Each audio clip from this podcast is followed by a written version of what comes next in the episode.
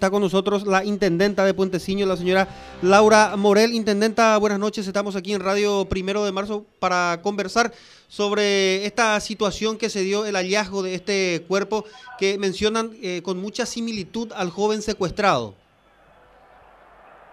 Así mismo, señor. Estamos teniendo esta noticia ahora que la madre ya se está yendo para ese lugar para verificar y confirmar bien si es verdaderamente el cuerpo de su hijo. Eh, y hasta este momento yo no me comuniqué más con la mamá, que se fue con las autoridades, ¿verdad? En ese lugar. Y hasta ahí lo que sé, ¿verdad? Sí, eh, al decir no me comuniqué más, ¿es porque ya tuvo una comunicación previa con la madre o con algún eh, integrante de la familia? Con su tío. Me, yo me comuniqué con, con el tío ahí, ellos están todos en la estancia y ya que es muy amigo nuestro, ¿verdad? El administrador, que es el tío de ahí de la estancia.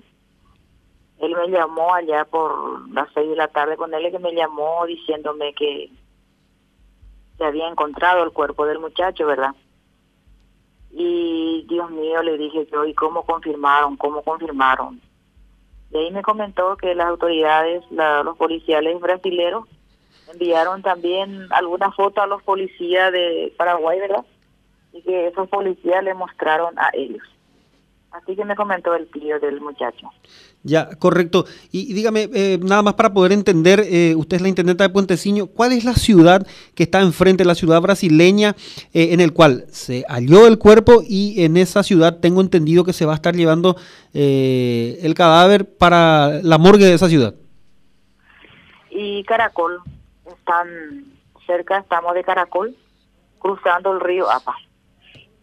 Ya, correcto. Bueno, entonces eh, lo que usted eh, nos puede aportar como dato es que el propio tío del secuestrado se comunicó con usted y le había prácticamente casi confirmado ya que eh, es, se trata de el joven Jorge, el cadáver que se halló en la zona de Caracolito, Brasil. Y como él dijo, ¿verdad? Como él dijo que reconocía su ropa y eso, ¿verdad? Y yo le repetía, le repetía, le decía, ¿y están seguro? Le dije. Y como yo veo que es así, me dijo, llorando, él me decía eso, ¿verdad?